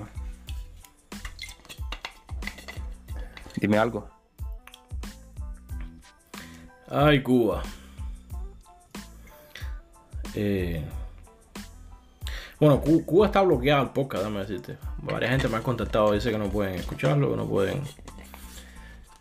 Pero yo no creo que sea el podcast como tal. No, yo, eh, porque es- es por- yo, yo sé que Spotify está bloqueado en Cuba. Creo que son las plataformas. Pero por ejemplo, el sitio web, pueden ir al sitio web y darle play. O, sí, o el link de Anchor, Anchor FM, slash entre cubanos. Yo creo que Anchor está. Porque Anchor no es una compañía americana, Anchor es una compañía sueca, yo creo. El link de Anchor, yo creo que sí está. Lo voy a poner ahí en la descripción de todo. Voy a empezar a ponerlo en la descripción de todos los capítulos. Para que. Para la gente, para la gente de Cuba, sobre todo ahí. Porque yo sé que Spotify, igual que Apple, van a estar bloqueados para Cuba.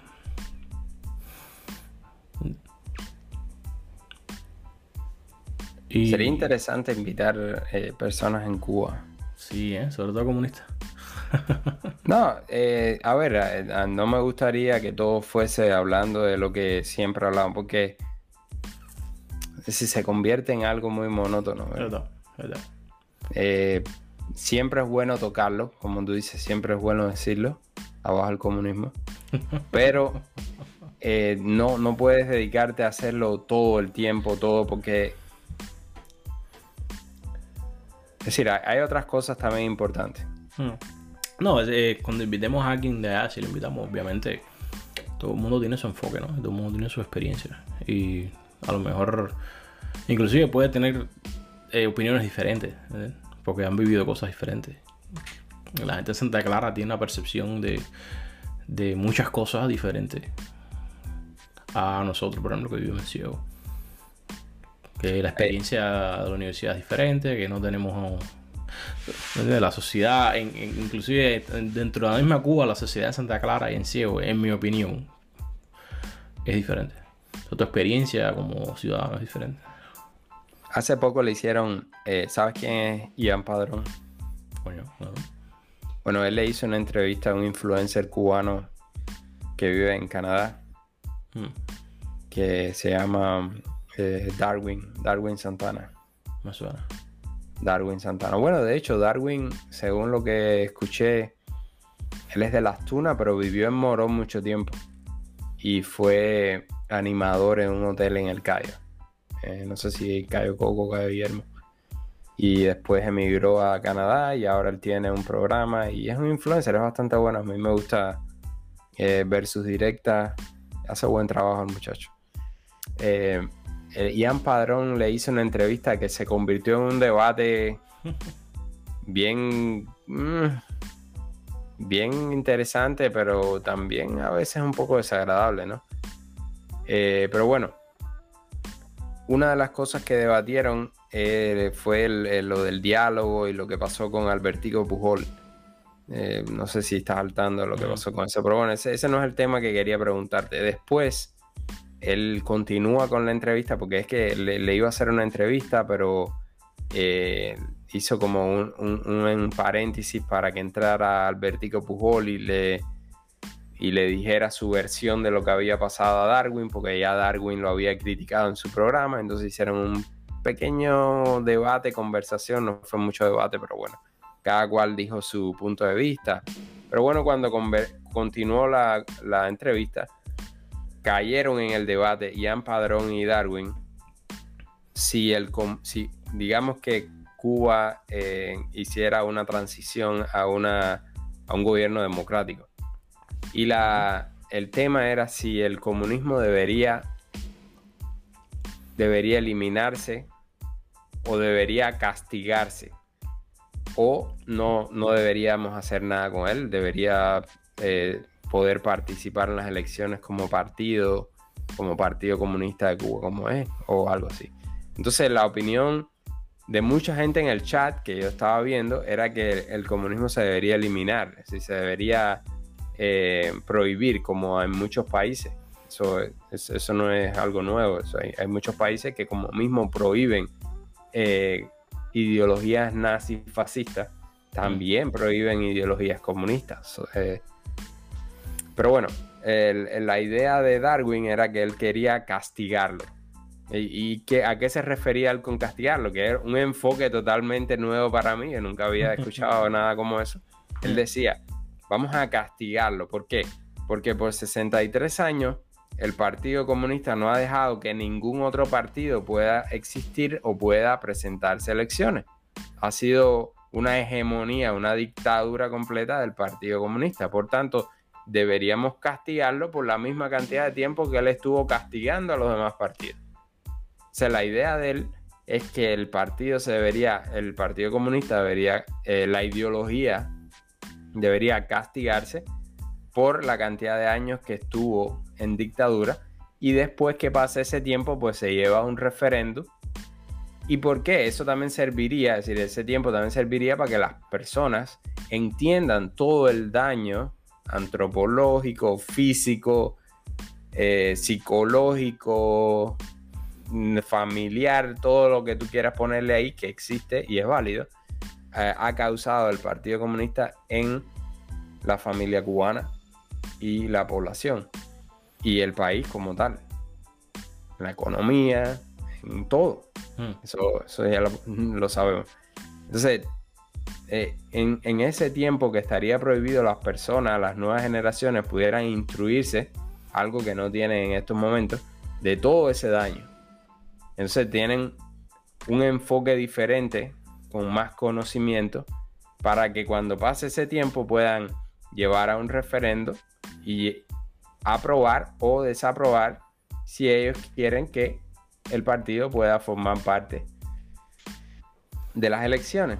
Y Jan Padrón eh, le molestó cantidad esa, esa propuesta, fue bien combativo. A mí no me gustó la posición de él, fue bien eh, combativo, no quiero decir otra palabra, eh, de, una forma que, que, a mí me impresionó porque él al mismo tiempo decía ser, se considera un, una víctima, ¿no? Sufrió males no los peores males, pero sí muchos males. Todos sabemos que su padre formó parte y porque si no, no hubiese hecho todo lo que hizo. Y em, nos encanta el Pidio Valdés, pero tenemos que entender y aceptar que formaba parte de la propaganda eh, comunista. Mm. A pesar de que a mí me encanta, yo ahora mismo probablemente si me pongo a verlo lo veo porque me encanta el Pidio Valdés pero también hay que aceptar la realidad. Ahora, él, a, Ian Padrón no le gustaba esa idea para nada, de que, de, que se pudiera prohibir, porque él tiene una idea de que tiene que haber una democracia y todo el mundo tiene que tener derecho a, a postularse y todas las ideas tienen que estar arriba de la mesa. Una idea que yo no comparto porque no, no, no concuerda con, la experiencia, sobre todo de una persona que haya sido víctima de esa ideología. Eh, tú sabes que existen las víctimas del comunismo, ¿no? De hecho, hay, una página de Twitter, yo lo sigo, yo soy parte. De hecho, hasta me considero. También eh, han habido muchas cosas, sobre todo en mi familia, y probablemente tú también te sientas parte de eso, eh, que ha sido por culpa del, de esa ideología y de todos los males que ha habido en, el país. ¿Qué pasa? ¿Qué, tú piensas de todo esto? Ok. Um, yo creo que no debería ser castigado tampoco, honestamente. Te voy a decir por qué ahora. En Cuba hay buenas posibilidades de que aún así tú tumbes el comunismo y aún existan personas comunistas dentro de la sociedad. O sea, el momento que tú tumbas el comunismo y tú digas que el comunismo está prohibido, esa gente no van a dejar de ser comunistas. Entonces es un movimiento underground, se va a crear. y va a ir cogiendo fuerza a través de los años. En mi opinión, es mejor tumbar el comunismo, obviamente, pero no ver al comunismo. Obviamente el comunismo es algo muy negativo. Donde, quiera que haya estado, ha, destruido la sociedad, básicamente. Pero tú no puedes hacerle ver eso a la gente desde el punto de vista de imposición. Lo ideal es hacerlo expresar, por ejemplo, como está aquí en Estados Unidos. El comunismo aquí no es ilegal. De hecho, hay gente aquí que tienen su partido, que tienen sus organizaciones. Y ellos son comunistas, pero ¿quiénes son? Son cuatro gatos. Ellos no van a ningún lado, no representan a nadie. ¿Por qué? Porque aquí, como población, el occidente no quiere comunismo. Porque, no, porque lo siente, porque en realidad no se siente identificado. En el momento que tú empieces a eh, prohibir eso en el país, y más aún con esos comunistas dentro de adentro, eso va a tomar fuerza. Ahora, cuando se tumbe el comunismo en Cuba, lo primero que tienen que hacer, que eso eh, yo creo que en Cuba hasta cierto punto mm, se hizo, pero siempre ha sido un montaje, es hacer una constitución única que sea el algo inmutable, algo incambiable como la tiene este país. Tú puedes, tú puedes ser comunista, tú puedes ser nazi, tú puedes ser lo que tú quieras, pero la constitución tú no la vas a cambiar. Ningún partido, ninguna persona, ningún presidente del Congreso, nadie cambia esa constitución. O sea, lo que es el punto de vista de eh, eh, lo, ¿cómo decirlo? Los axiomas estándares, ¿no? O sea, la libertad de expresión, la libertad de defenderte, o sea, eso en Cuba, eso es un montaje. En el momento en que tú llegas a Cuba y tú ves comunismo y tú digas, esta es la constitución, los presidentes aquí son cada ocho años, ahí no, no creo que tumbar el comunismo y prohibirlo sea una solución definitiva. Puede ser una buena solución temporal, pero después puede que se convierta en un problema. Es mejor hacer conciencia entre la gente ya te digo, eh, me encanta el ejemplo de este país porque este, este país está muy claro acerca de eso. Tiene, tienen la idea correcta de que no queremos comunismo. No importa si tú eres republicano o demócrata, todos estamos de acuerdo que el comunismo no lo queremos. ¿eh? Entonces eso es lo mismo que hay que hacer en Cuba. Pero sin prohibirlo. Las prohibiciones no siempre funcionan. Yo creo que ahí hay, varias, hay, varias cosas. Eh, no quería interrumpirte, pero. Dale, dale. Eh, primero está la cuestión de que hablaste de una constitución. Entonces te quería preguntar, ¿qué crees de la constitución del 40? Porque supuestamente, eh, legalmente, es la última constitución que estuvo, que fue votada y que fue legalmente puesta ahí por la población cubana. Mm. yo me refería después del 59. después del 59 han hecho lo que les da la gana. Han cambiado y han puesto y han modificado y lo que... Y al final dice que el pueblo vota, mentira. sí, pero me, refería porque me estabas diciendo poner una constitución que no se cambie. Entonces yo te digo, bueno, antes de que viniera la primera dictadura, ¿no? incluso antes del 59, la, la dictadura de Batista, ya se estaba eh, incumpliendo, no, sé, no sé cuáles son los términos legales. se estaba violando. Se estaba violando la constitución. Entonces, ¿qué, en, qué lado tú estás? ¿Qué, ¿Cuál es tu opinión? ¿Se debería restituir la, la de 1940, incluso aunque después se cambie? ¿O, ¿O tú crees que no, que se debería hacer una nueva? se puede hacer una revisión de la 40 y ver qué se puede tomar de ahí. Pero definitivamente, bueno, tú, eso fue en los 40. Han pasado mucho tiempo hasta ahora. Pero, eh, a ver, eh, ¿cómo, eso se entiende con lo que tú acabaste de decir? La, constitución de Estados Unidos de 1800 ha pasado tantos años, ¿no crees que deberíamos cambiarla? Nosotros no tenemos, hay, hay varias cosas en la constitución de Estados Unidos que se pueden hacer apéndices, pero no se pueden cambiar. Es por eso que se hacen apéndices, porque la constitución tiene que expandirse de alguna manera para ajustarse a los tiempos modernos. Y eso es lo mismo que deberían hacer en Cuba. No, no creo que se deba copiar y pegar la constitución del 40 y ahí vamos a guiarnos por ahí, porque no estamos en el 40. Pero no es mala idea. más o menos tú tendrías la opinión de restituir la, la constitución de 1940 y apenas se, se construye el gobierno democrático de otra vez y hay una separación de poderes, empiece a trabajar en nuevos apéndices a la constitución del 40. No, yo creo que es una constitución desde el inicio. Okay, Se puede coger la de 40 como, como el primer borrador, pero desde, desde, un primer inicio, estas son las primeras 10 enmiendas. No importa quién venga de aquí para atrás, esto no lo cambia nadie. Tú puedes añadir cosas, pero esto no lo va a cambiar nadie. Tú vas a tener derecho, como mismo lo que está aquí en Estados Unidos. Tienes derecho a la libre prensa, libertad de expresión, derecho a portar armas. Eso, eso no lo puede cambiar nadie. Entonces tú pondrías derecho a portar armas en Cuba. Yo sí. Yo creo que todos los países deberían portar armas. Y bueno, ahí está el correo que quiere escribirme. No, estoy totalmente de acuerdo contigo. En, ese pedacito, ¿no? Hay, otras partes que no estoy de acuerdo contigo porque yo sí prohibiría el comunismo. Eh, como mismo se prohíbe el... Eh, esa era la otra parte que quería comentar contigo.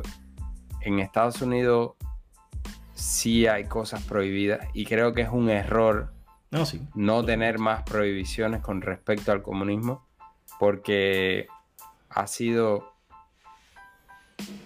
ha sido una debilidad, ha sido el talón de Aquiles de, esta gran nación y de este coloso y es eh, la penetración comunista que ha venido sin utilizar armas, sin utilizar violencia.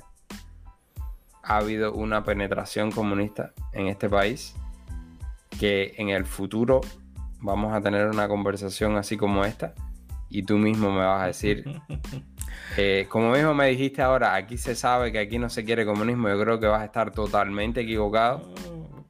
Probablemente hasta en, hasta en los lugares donde más tú pensabas que no se quería comunismo, ahí va a haber comunismo. De hecho, me gustaría, me gustaría ver tu experiencia, porque tú estás, tú estás básicamente en, o sea, tu, experiencia definitivamente es diferente a la mía.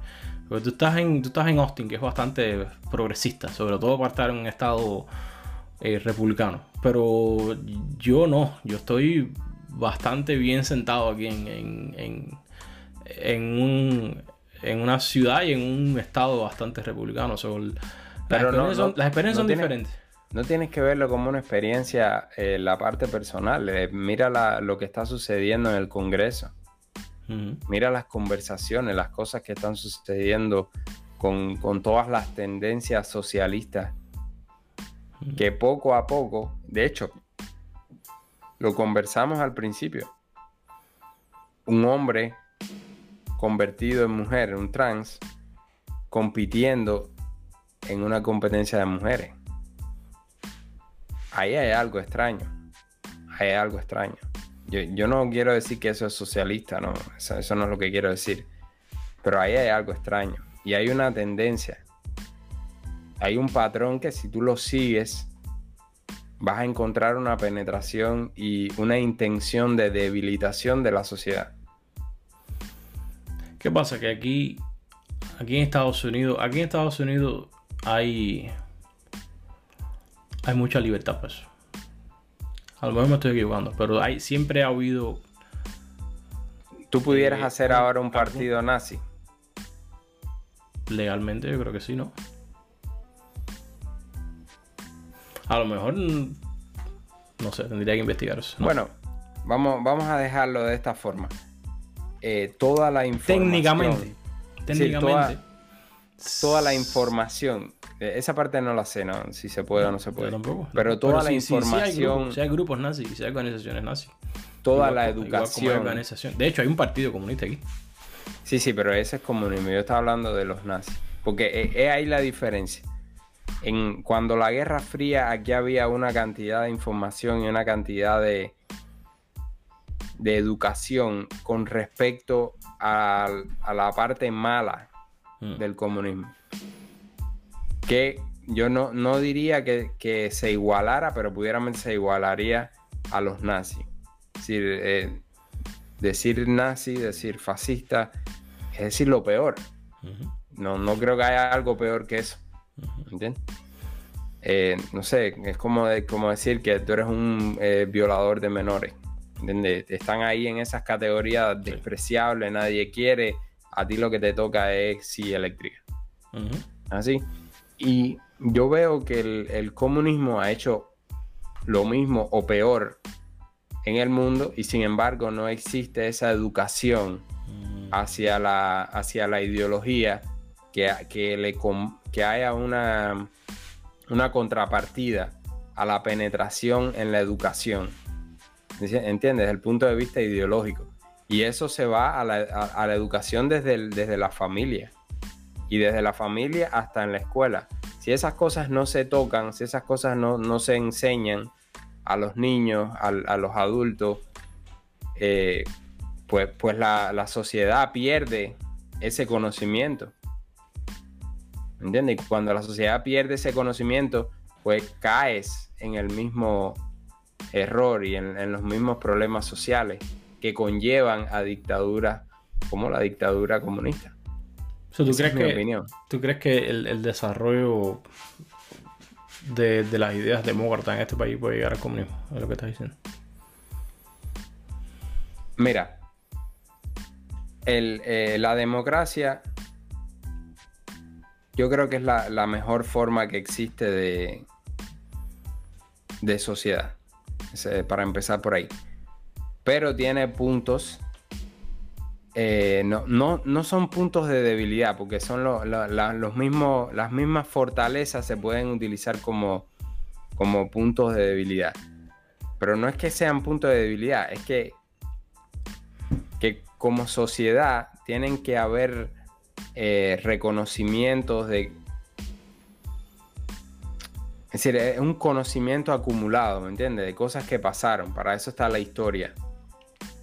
Si tú tergiversas la historia y cuentas mal lo que sucedió, pues entonces vuelven a, pasar las cosas.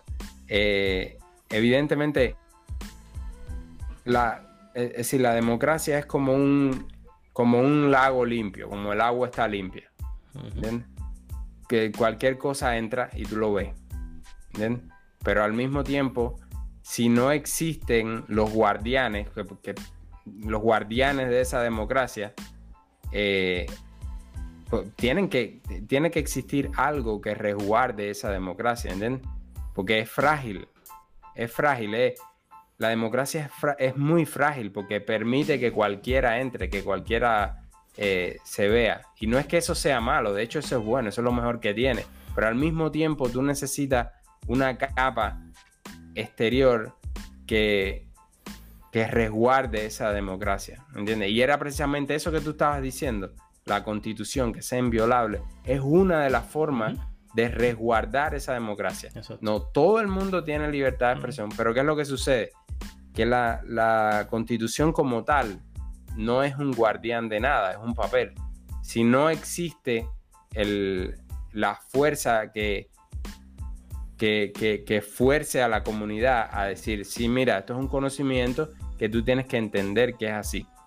Si no existieran, eh, es decir, las leyes del tránsito por sí, no quiere decir nada, porque incluso cuando tú sales, probablemente el, 70% de las personas eh, van a seguir las leyes del tránsito, pero va a haber un gran por ciento que va a verse tentado a violar las leyes del tránsito porque quiere ir más rápido, porque quiere, no sé, coger por un camino más corto, por muchas cosas. Si no existe una, una policía o, alguien que resguarde esas leyes, que no son más que, que la democracia, yo le estaría haciendo la similitud si no existe esa policía, esa, algo que resguarde esa, democracia, yo creo que se, que se debilitaría la sociedad como tal. Si ahora mismo mañana no hay policía, yo salgo aquí a la interestatal y, sería un caos, ¿entiendes? Mm. Porque todo el mundo sabe que no va a venir nadie a ponerle una multa. Eh, por ejemplo, cuando viene un carro de niños, eh, saca un stop y todo el mundo tiene que pararse. Y puede ser que sea desagradable para mí, que quiero llegar rápido a una reunión que, que me cogió tarde. Pero es que se están bajando niños. ¿Entiendes? Tengo que ser responsable con eso. Ahora, si yo quiero pensar por encima y, eh, pongo en riesgo a los niños, hay mucha gente que pudiera hacerlo. Pero muchas de esas personas, todavía de esas personas van a haber gente que incluso con la policía o con el riesgo de que tengas que pagar una multa o que vayas preso, todavía van a haber personas que lo van a hacer. Pero muchas personas van a decir, no, porque hay un riesgo alto de que mi vida, no sé, que yo vaya a prisión o que tenga que pagar una suma de dinero muy grande. Eso mismo tiene que existir con la democracia. E, es, mi forma de pensar. Si no existe la división de poderes, pero no solo la división de poderes, sino que esos poderes de verdad tengan poder. ¿Entiendes? Porque no sirve de nada que haya una división de poderes como en Cuba, que supuestamente hay una división de poder, pero es una unidad de poderes, como dice Díaz Canel, y que todo el poder radique en una sola, de las, en una sola rama. No, no, no, no es así. En este país no es así. En este país el poder eh, legislativo sí tiene poder.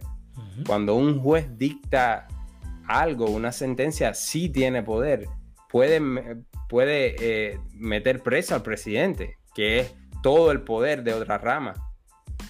¿Entiendes? Eh, es ahí donde está. Y tienen que haber resguardo. ¿Entiendes? El, por ejemplo, la, parte legislativa, y todo esto es como yo lo veo, ¿no? Puede ser que me esté equivocando. Eh, tiene el poder y defiende la constitución. ¿Entiendes?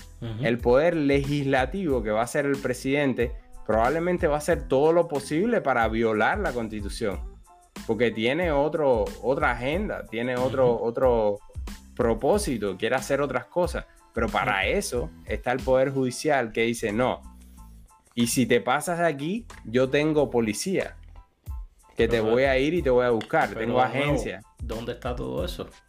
En la Constitución.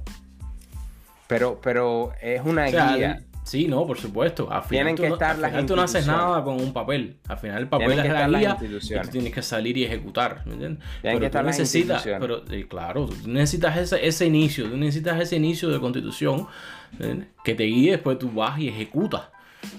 Que es básicamente lo que ha hecho este país, por supuesto. No es perfecto, hay mil millones de errores, mil millones de cosas que podrían ser mejores, pero mi opinión no creo que sea la prohibición total. Al menos no al inicio. Después que pasen 100 años, si, no sé, hacemos una, votación colectiva y decimos que queremos prohibir el comunismo, perfecto. Pero al inicio me gusta más la idea. Ya te digo, al final eso es experimento. Porque tú no, puedes saber exactamente cuál va a ser la salida. me entiendes? O sea, cuál va a ser el resultado. Pero al inicio no me gustaría prohibir completamente. Sí te digo, por supuesto, coger a toda esa gente en Cuba, a todos los dirigentes, a toda la gente, juicio con todo el mundo. Todo el mundo, unos cuantos sí eléctrica, los otros presos por vida, los otros con 30, 40 años. O sea, los comunistas esos de arriba no va a quedar ninguno. Pero prohibir, prohibir, no creo al inicio, al menos no. No sé, ya, ya te digo, eso es es como, es como todo el mundo dice, no, ¿qué hubiera hecho Donald Trump con los rusos? Bueno, el problema es que eso no se sabe porque Donald Trump no está ahora mismo. No se sabe qué hubiera hecho con los rusos. es, la misma situación. ¿Qué pasaría? Entonces no se sabe, honestamente, qué pasaría. Porque va a ser resultados, pero esa es mi opinión. No, claro, y yo te la respeto. yo, yo que trataba de contrastar lo que decías porque sí creo que existe decir, si existiera una democracia mañana en, Cuba o en, como en cualquier otra, otro país, como mismo aquí, y no existe, no existen las instituciones, no existe el conocimiento acumulado que existe en este país. Eso es lo que aún ha, prevenido que todo, es decir, lo que en este país ha prevenido la expansión y, la penetración de todas esas ideologías es ese conocimiento acumulado que existe aquí, es esa presión que existe, que tú mismo lo decías, ¿no? En la sociedad tú te das cuenta, yo me doy cuenta, en las personas que portan su, su arma. Ahora, en Cuba no existe nada de eso. La, mentalidad del cubano es como que la policía tiene todo su derecho en hacer lo que quiera contigo. Eso, eso, es lo que... Así fue como yo llegué a este país, que yo pensaba que, que, que yo tenía una ideología y yo no quería hacer nada de aquello. Desde que llegué aquí, desde que yo me iba, yo tenía muchos problemas allá. Pero incluso me di cuenta cuando llegué aquí que mi ideología estaba totalmente mal. Incluso aunque no quisiera aquello. Eh, es decir, la forma en la que yo pensaba, tenerle miedo a un policía, eh, no, no pensar en mis propios derechos mm. como algo fundamental. Todas esas cosas eran cosas que estaban impregnadas en mi cerebro, en mis ideas, y que tuve que depurarlas poco a poco. Sí, no, eso es, un proceso. El, tema de Cuba es, más allá, más allá de, tumbar el régimen eh, que está impuesto ahora, es también un problema ideológico muy fuerte. Y desde el punto de vista social hay, hay muchísimo trabajo que hacer. independientemente del económico, por supuesto. Pero eh, la sociedad de Cuba está muy degradada. Desde, desde el individuo propio hasta, hasta, hasta como comunidad y sociedad de, como tal. Y tú te pones a mirar desde, desde otro punto de vista más, decir, más grande, ¿no? Al final, el, uno de los, de los, recursos más valiosos es el recurso humano. Es la, es la población como tal de los países. Hay países que casi que netamente se basan en eso. Y son grandes países que, se, que tienen mucho más desarrollo que, por ejemplo, Japón, todos esos países, Islandia, Holanda, muchos países que no tienen tantos recursos económicos, pero tienen gran desarrollo por su, por su gran recurso humano. Entonces, Cuba yo creo que sería un gran potencial para desarrollar un recurso humano, pero bueno, la historia ha hecho lo que ha hecho. Pero si tú mañana mañana tumbas el comunismo en Cuba, mi opinión, de nuevo te digo, eh, no sería prohibir, sino sería inculcar el recurso humano. Porque al final, como tú mismo lo dijiste, la, educación esa acumulada es la que le va a llevar a la gente a decir, coño, el comunismo no, no es la solución. Pero eso, eso pasa ahora mismo. Ahora mismo probablemente la mayoría de las personas en Cuba saben lo que está pasando, saben qué es lo que los está llevando al abismo saben cuáles son los problemas y sin embargo todo sigue igual. No, el, problema de Cuba, eh, el problema de Cuba es diferente. Pero, eh, Cuba, la, gente de Cuba no, no llegó a la conclusión de que el comunismo es malo por una acumulación de conocimiento. Ellos llegaron a esa conclusión por las condiciones que hay en Cuba ahora mismo. No es por, por, mucho conocimiento en historia, ni por saber qué es lo que pasó en la perestroika es por lo que está pasando ahora mismo. Y es diferente. Pero entonces cuando triunfe o cuando pase cualquier cosa que vaya a pasar en Cuba y ya no existe esa presión económica, la gente no va a tener ese conocimiento. Y pueden ser engañados. De nuevo. es por eso que es muy importante, como tú decías, conocer lo que pasó, conocer de la historia. Eh, florecer el recurso humano ese. Cuba grandiosamente tiene buenos, buen recursos humanos. Los cubanos normalmente no somos eh, personas, eh, ¿cómo decir? somos gente avispada, no somos gente tonta. Entonces eso es algo que tiene muchísimo potencial. Ya te digo, es mi, es mi opinión. Yo creo, también creo, sabes, que eso se debería eh, eso se debería llevar a, un, análisis más profundo. Hmm. No, no es mi decisión o tu decisión. Yo tampoco creo que mi opinión sea la final, ni la más verdadera, ni, nada parecido. Pero sí creo que se debería considerar. No sé, te digo, la... Al final, si tú llegas al poder y eh, hace juicio y en realidad hace justicia con, con, toda esa gente que están en el poder, que son todos comunistas, por supuesto. Y al final todo el mundo va a ver eso. Todo el pueblo va a ver eso. La comunidad internacional va a ver eso. Entonces va a ser, va a quedar en evidencia que el comunismo no es la solución.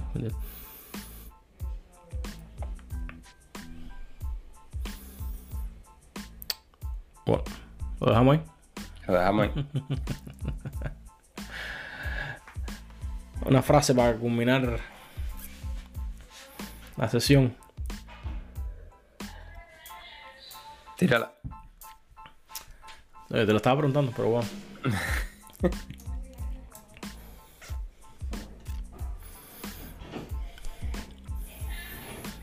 Hay que crear una consigna. Una consigna de nosotros, no una. No let's go random. Ah, después inventamos algo. Padre y vida. Padre y vida. Dale, tire, cuídate. Hablamos. Dale, man.